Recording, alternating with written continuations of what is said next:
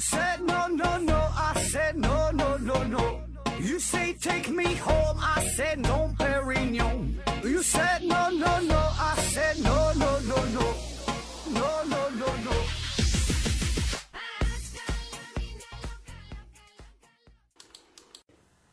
拼命探索，不计后果。欢迎您收听《思考盒子》，本节目由喜马拉雅平台独家播出。呃，今天还是回答听友的问题。呃，但是这期比较特殊啊，咱们只回答一个问题。看这个题目，我为啥能写出如此优秀的文案？这个呢是来自于一位听友的提问啊，他的名字呢是 E G N A R O 啊。他说：“何总，请教一个问题，怎样做到像您这样高频率的更新、高效的生产文案？我感觉写文案好浪费时间。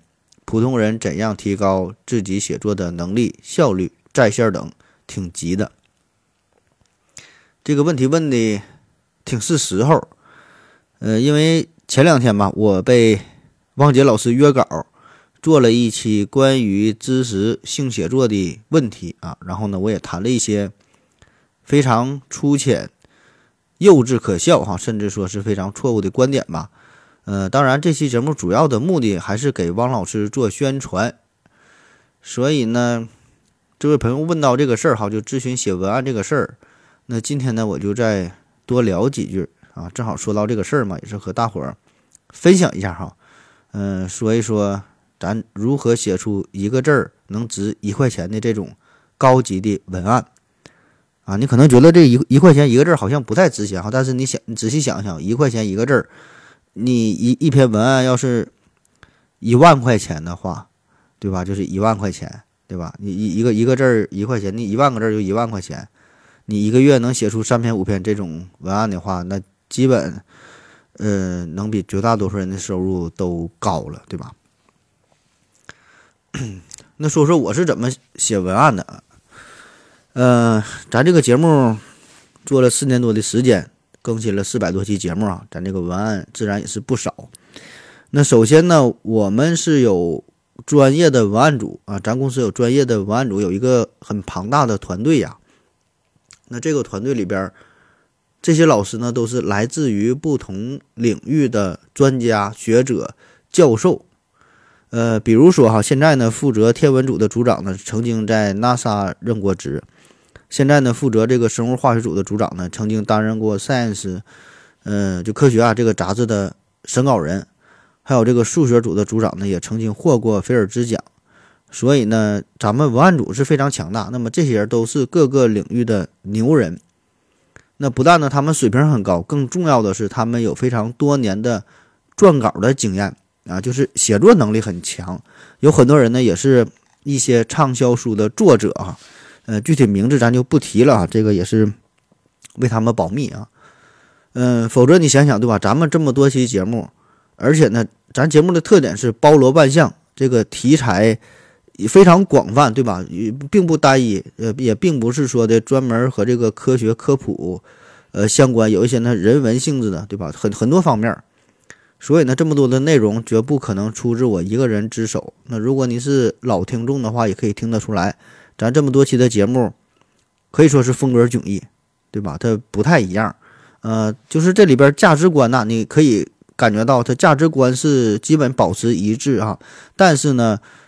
这个具体的节目，它这个逻辑的结构啊，小到一些用词的特点呢，那么每一系列每一期节目也都有各自的特点，是不太一样的啊。当然，由于我个人表达能力有限，对吧？因为咱这节目是我自己一个人在讲嘛，由于我个人的水平啊，加上普通话，加上表达的能力，嗯，加上这个个人语言的一些限制哈，这个这水平确实嗯差点啊。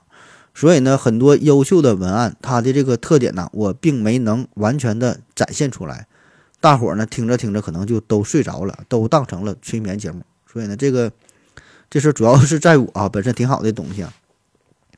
嗯，而且呢，这么多文文稿吧，确实也是，呃，都经过了二次加工，就是他们写完之后呢，再由我进行加工处理整合之后，嗯，把这个文案呢会变得更加符合。口语化的表达，所以呢，呃，很无奈哈，就牺牲了一部分这种专业性啊，换来的呢是一些通俗性。所以呢，您听的您听咱这个节目可能会感觉并不是那么专业，呃，总感觉咱说的跟闹着玩似的哈，好像好像这个有点不负责任哈。其实呢，呃，人家这个文案组写出的文稿是很专业的，但是呢，我只是用另外一种方式表达出来，为了便于大伙儿更容易接受啊。如果你真让我讲非常专业的知识，很容易做到哈。我跟你我跟你说，这个专业的就是你把这东西表达的专业。比通俗的要简单的多，对吧？你随便找一个，搜个搜索一个文案文案，是搜索一个文章，搜索一个论文，把数据拿出来照着就念呗，对吧？但是那样没啥意思，您一定不爱听啊。当然，这个催眠效果也许会更好，这个咱可以慢慢尝试啊。呃，那第二大方面呢，就说说我个人的一些心得，就是关于这个文案编写这方面。那么在咱这么多期的节目当中呢。当然也有一部分，很少一部分是完全出自我个人之手哈，是我自己写的。那么在文案编写这方面呢，也是稍微有这么一点点小的心得体会啊，和大伙儿分享一下。那我觉得你写文案对吧？这个创作这个呢是一个知识输出的过程。那你想做到输出，必然得先有输入对吧？先有输入才能有输出，要不然你输出啥？那么如何进行知识的输入？啊，分为长期的和短期的。长期的输入就是你平时的积累啊，看书阅读；短期的呢，这就是现学现用。啊，咱先说长期的输入，那最简单的办法啊，就是平时多读书、多看书。啊，这里边都说的这个看书呢，是一个广义上的概念，不只是说看这种纸质的书籍、翻书本。啊，现在这个网络这么发达，对吧？呃，这么便捷。呃，上网看各种资料啊，看文献呐，包括说听音频、看视频，有各种各样获取知识的方式，对吧？渠道非常非常多，还包括一些与人打交道，对吧？接触各种事儿啊，读万卷书，行万里路，这些都是知识的获取的过程，对吧？不断的积累。所以呢，平时很多方面，对吧？就如果您在意这些东西，就是你想为以后的文案创作打基础的话。那么你就要平时的生活当中点点滴滴的，都要去更加用心一些，掌握更多更全面的资料。有个词儿嘛，叫“书到用时方恨少”啊，钱到月底不够花。所以呢，你得早做准备。那写文案这事儿，你只有保证一个大量的输入，才能做到顺畅的输出。就是说，你输入的可能有一百份儿，用到的时候，你可能输出只是输出一份儿，对吧？你输入你比如说有十份儿，你不可能做到输出也输出到十份，是吧？所以说一定是输入是输出的几倍、几十倍，才能保障一个良好的输出。这个呢也有点类似于 NP 问题啊，就是呃，当你知道了一个迷宫的走法，你知道怎么能正确的走出去，那么你可以很轻松的解决这个问题。就比如说，当你知道了一个很大的合数，它是由哪两个质数乘积所组成的。那么呢，你可以在一秒钟之内就写出答案。可是，如果反过来说，你不知道这个结果的话，那么就算你借助一个超级的计算机，也要经过漫长的计算啊，才能才能才能算出这个解啊。所以，这就是平时日积月累的一个重要性啊。咱再举一个例子，呃，比如说在这个文案创作当中，让你说要要要让你写一个与兔子有关的科普文章，写跟兔子有关的科普文章，呃，不限题材，随便你写。就以兔子为为核心呐，就这个这个主题词。那么你首先想到的是关于兔子，这不是这个小动物嘛，对吧？然后想一想，我上网找一些资料吧，就以兔子啊和科普啊这俩作为关键词，在网上一顿找。那估计你找出一大堆这些东西，都是关于如何养兔子啊，如何喂兔子啊，哎这方面的科普文章，几乎不太可能找到“兔子数列”这个词儿啊，斐波那契数列。那之前讲过对吧？呃，一、一、二、三、五、八，啊，然后就这个数慢慢往上涨啊。所以呢，就是除非你之前听过这个词儿，知道这个事儿啊，知道这个兔子数列这个事儿，那么当你在遇到这个问题的时候，就会想到这个点，哎，就能用得上。如果你不知道的话，生找硬找啊，那你是找不到的。再比如，我们之前有个系列叫“水三期”哈，“水三期”讲了三期和水和海洋有关的事儿。那么当时我们地理组的组长他是曾经参加过世界地图的一个编写工作。他呢，这个选取的三个主题叫百慕大三角啊、塔斯马尼亚岛，还有这个尼莫点。那你一听这三个主题，百慕大三角这咱都听过对吧？这个小时候干看各种什么奇闻异事各种书，几乎都被讲烂了。百慕大三角啊，这好像没有什么新意。但是后边这两个塔斯马尼亚岛和这个尼莫点就比较冷门了啊。反正我是没听过，特别是看这个塔斯塔斯马尼亚岛加上塔斯马尼亚岛的效应。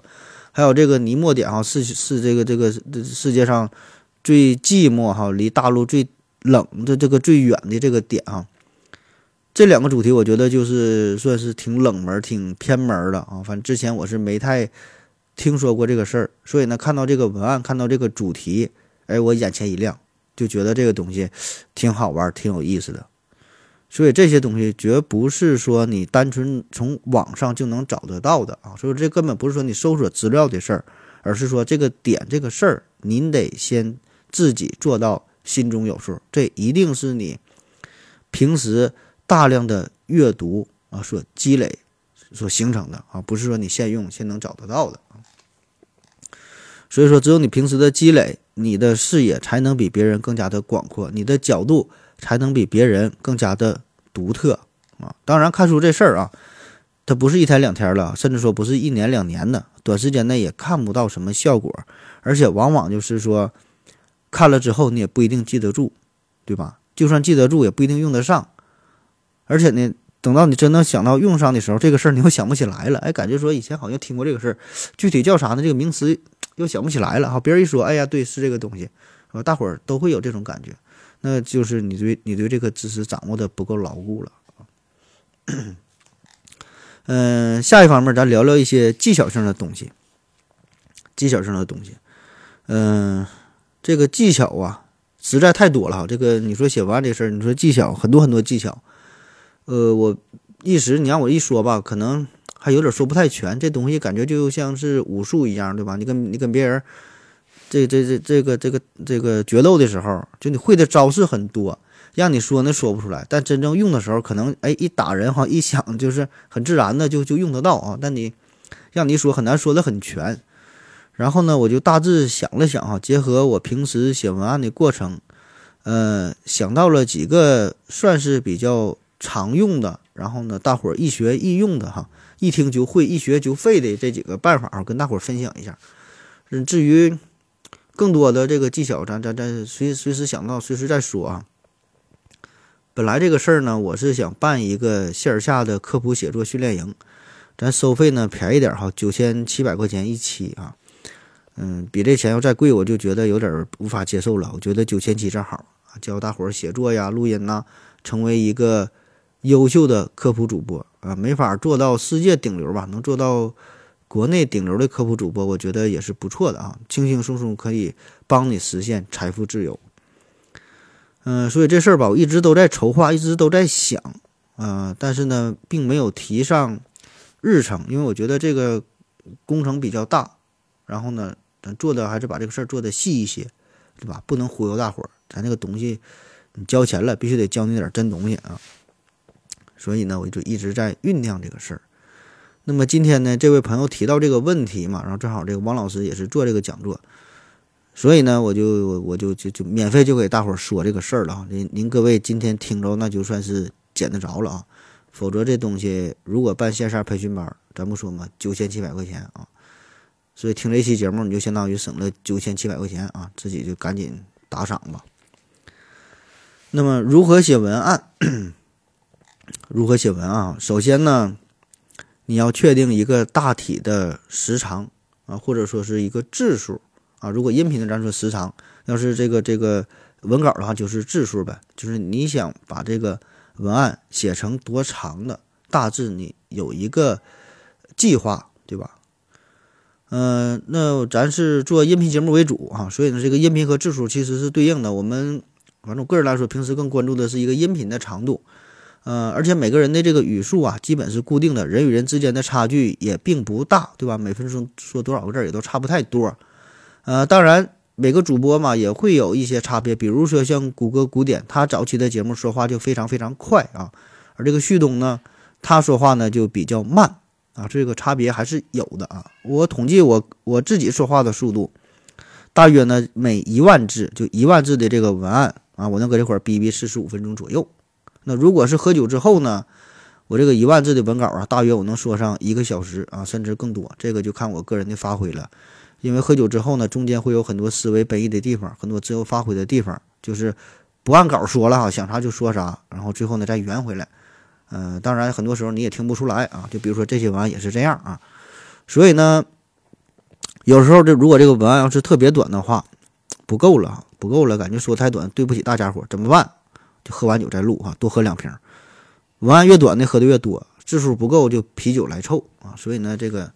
咱这个质量好坏两说，起码这个长度上啊是可以得到一个充分的保障。那我们公司旗下还有另外一档节目叫《大哥爱思考》啊，这是由呃扣子和兔子这两位美女主播哈这个主打的一个节目。大哥爱思考，你可以搜索一下啊。这这这二位呢也是深谙其道哈，基本呢都是酒后录音啊。那为什么说先要设置一个大致的长度？这个就是。嗯，你写文案和做直播和自由访谈的一个区别，就是说你只有把这个时长先固定下来之后，那么下一步你才能对这个文案呢有一个整体的规划啊。那咱上学时候写作文，老师不都教过咱们对吧？咱那时候写作文，呃，五百字、八百字、一千二百字，对吧？大致有都有字数的要求，然后呢，你就得规划这几个部分，叫起承转合。啊，或者是说最最开始学的是写写作文，时间、人物、地点、起因、经过、结果，对吧？那起因、经过、结果啊，这几个部分，得有个规划啊。就比如说，我们想做一个三三十分钟的这个这个这个这个节目，这个时长，那么你就可以划分为几个部分，呃，几个部分哈，这这随意哈。比如说三个、四个、五个、六个，哎，都都可以，看你自己安排。当然，太多太少都不好啊。你给它你给它划分成。一百六十五个部分，那那就没啥意义了，对吧？有点太多了啊，你差不多哈，三到六个，我觉得这是比较合适的数目。那你经常听咱们长篇的节目，你就可以发现哈，小新总能在一个恰到好处的时间去尿尿啊，所以这个时间点一定是经过精心设置的啊，所以咱这个做节目其实还是非常用心的哈。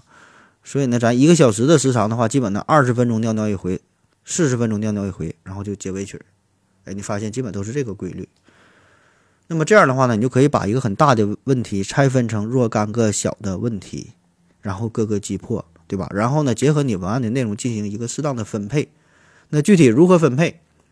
那比如说啊，如果是人际呃这人物传记类的这个故事，或者是一个就讲故事这种的哈，就是有这个时序性，那么就可以直接按照时间顺序去说去讲，也就 OK 了。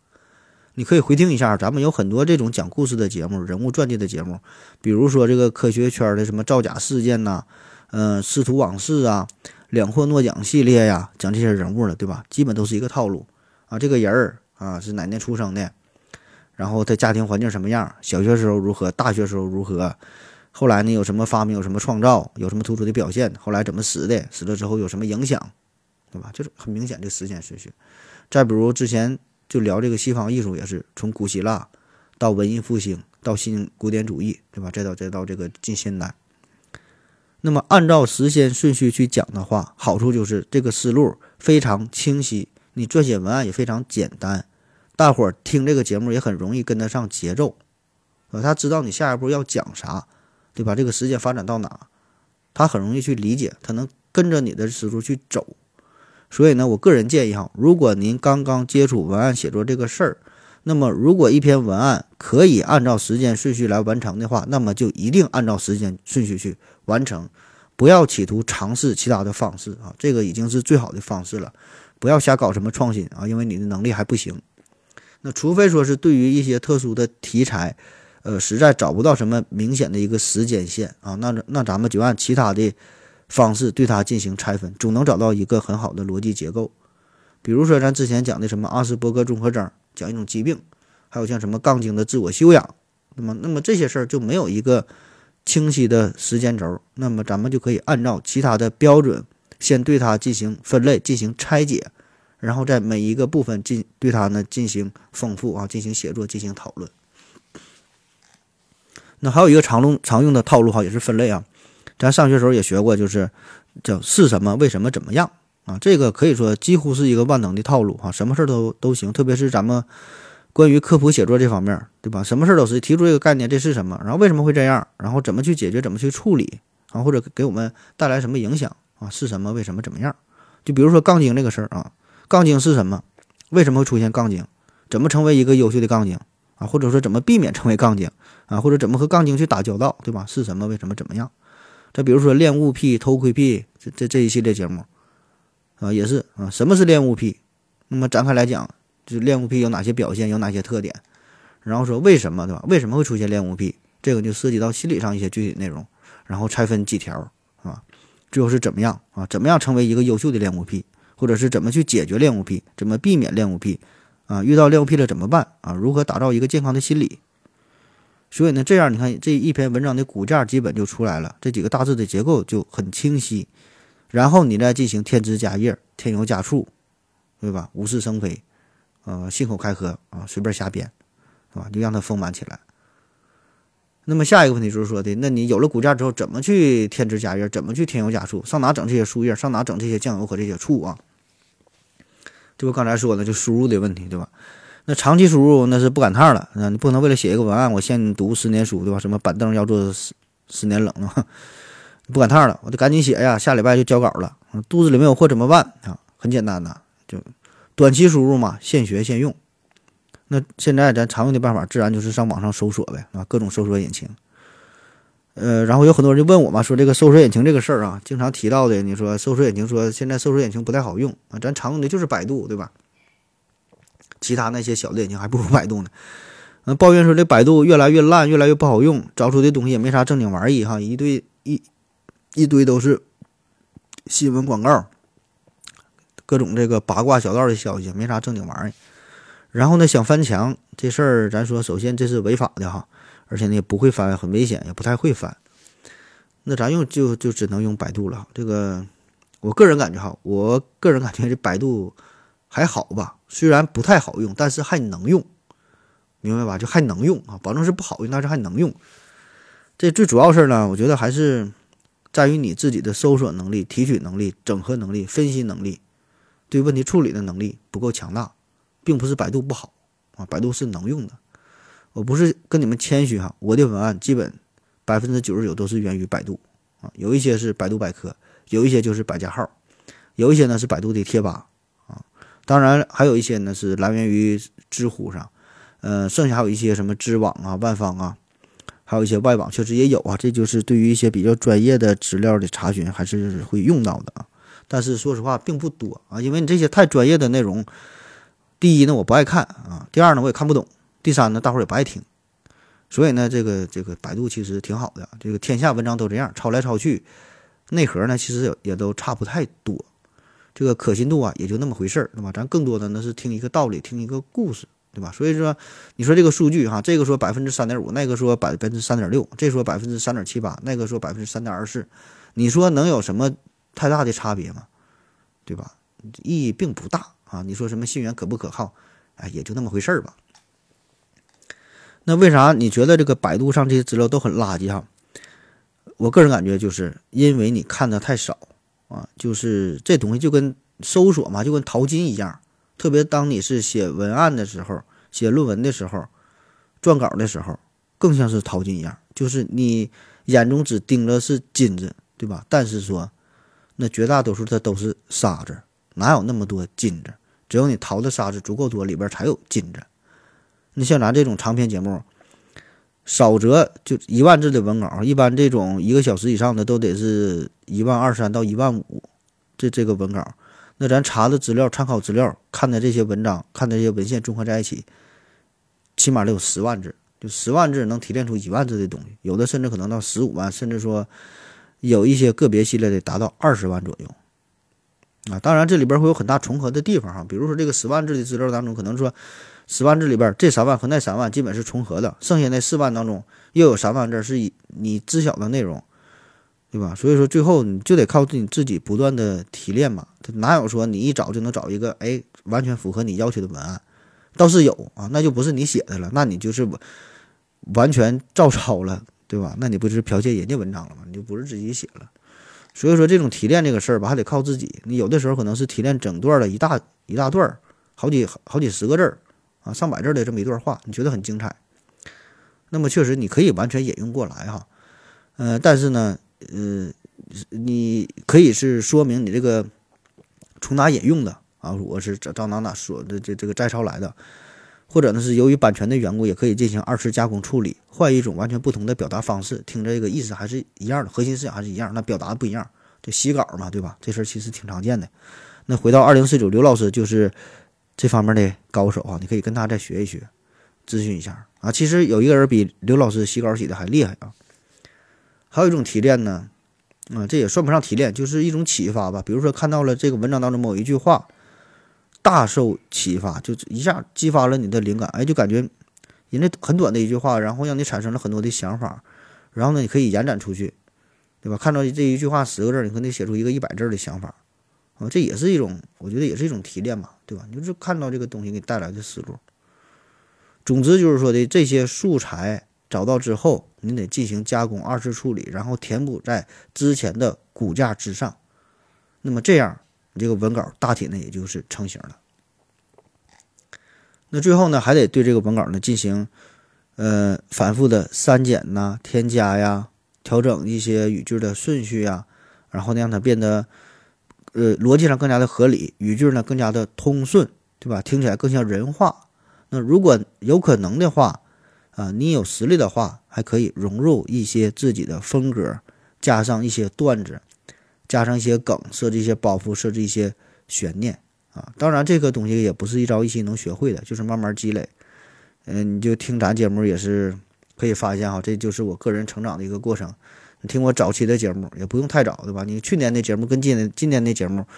就完全不一样，对吧？越来越放荡不羁，对吧？原来呢还是比较拘谨、保守，对吧？有点小青涩、小清新、小嫩嫩，对吧？现在呢就是变得越来越不要脸，对吧？越来越老练啊，就是磨磨磨练多了啊，所以你就听咱第一期节目和现在最新一期节目就完全不一样，对吧？就那个时候就就是一个非常年轻的翩翩少年啊，所以你现在呢已经变成了也是一个翩翩少年。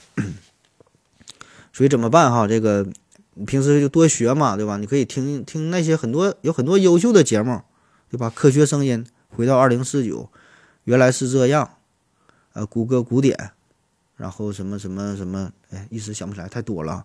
就确实有很多优秀的节目啊。我说的这些都是科普类的，如果就除了科普类，那别的这更多了，对吧？包括你看一些高质量的文章。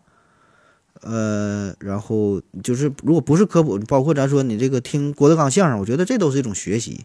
看一些脱口秀啊，当然这里边有好有坏啊，这个您自己甄别。你包括咱说你你就是看这些喜剧的节目，看似一个喜剧哈，但它背后它这个段子背后一定是有一个完整的逻辑闭环，这样听起来你才不累，才能跟上这个思路。我觉得这一点哈，在文案撰写当中是最重要的。就是你看有很多喜剧闹闹哄哄的。你为啥不爱看？因为它这个逻辑是不自洽的，就是你感觉的这个整个这个这个人物起伏、人物设定啊，也是不统一、不完整的。而真正好的作品，不管他怎么闹啊，就不就是比如说这个这个周星驰，你看他的作品叫《无厘头》，他这个人设是统一的，逻辑是完整的，是吧？故事呢，有他保持着一致性，从最开始到最后，整个是完整下来的。所以这样你就能。跟得上他的节奏，你能看到最后。反而有一些呢是那种胡打胡闹的傻狗血的剧情，这个他根本就没有逻辑的，所以这样呢你就看不下去啊。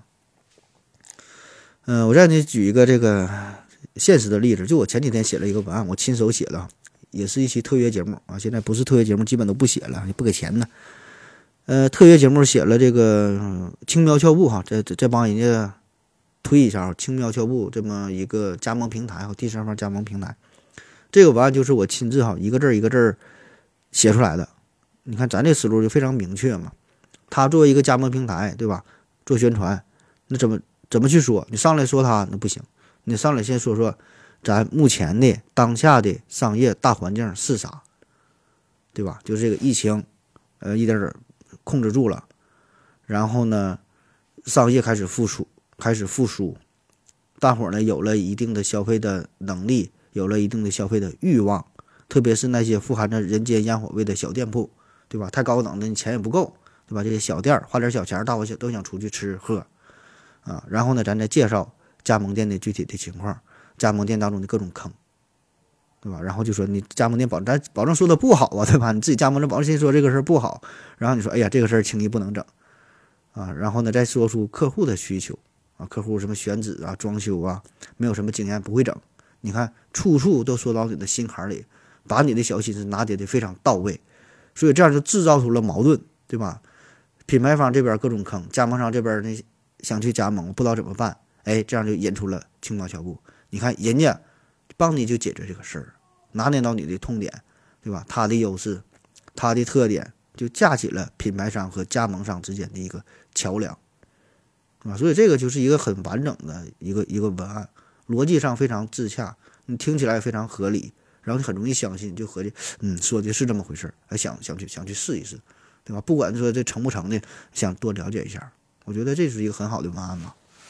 对吧？然后说你有了这个框架之后，就具体的内容往上添加，这就好整了。咱最开始说商业大环境如何如何，上网上去找嘛，对吧？然后那个总理李克强总理的发言，怎么去说的？现在的环境如何？然后说加盟店有什么内幕？你上网一一搜很多呀，很多坑，一搜你也能找得到，是吧？所以呢，我觉得这个就是一个正常的一个思路，你按照这么思路去做，基本的这个写出图案呢，不会差的。太多啊！当然，我说这么多，这都是我个人非常，呃，肤浅、幼幼稚、幼稚、可笑，甚至完全错误的哈。这个就是个人的一丢丢的小的心得啊，咱也不是什么什么什么大 V 呀，也没有什么十万加的文章哈。这个就是纯是个人一点想法，跟大伙分享一下，仅供参考啊，仅供参考啊。如果你觉得有用，参考一下；如果觉得用不上，反正你也听完了啊。那更多专业的内容，这个呀，你就等着我开设这个科普训练营啊！一期呢九千七百块钱啊，还不到九千八，非常便宜。然后呢，我让我们专家组的这个文案组，咱这个团队啊，非常庞大的团队了啊。呃，他们呢从更加专业的角度哈，更加全面的、深入的、系统化的教授大家如何写出一篇优秀的文稿。那么这个看看大伙儿的。期待看看大伙儿的反馈吧。如果有需要的话，感兴趣的话，可以在下边留言。嗯，我这个感觉，如果要是能有一万人以上都有这种需求的话，我就尽量安排。如果人少的话，就不整了，没啥意思。如果十个八个的，你说整这玩意儿我也犯不上啊。另外呢，最后再做一个小宣传啊，这个，呃，咱们已经开设了一个视频的渠道啊，在抖音上边，抖音上搜索李义尊啊。嗯，抖音号是 L E E J 啊，最后一个字母 J U N 啊，李义尊，可以看到更多视频节目啊。好了，感谢您各位的收听，谢谢大家，再见。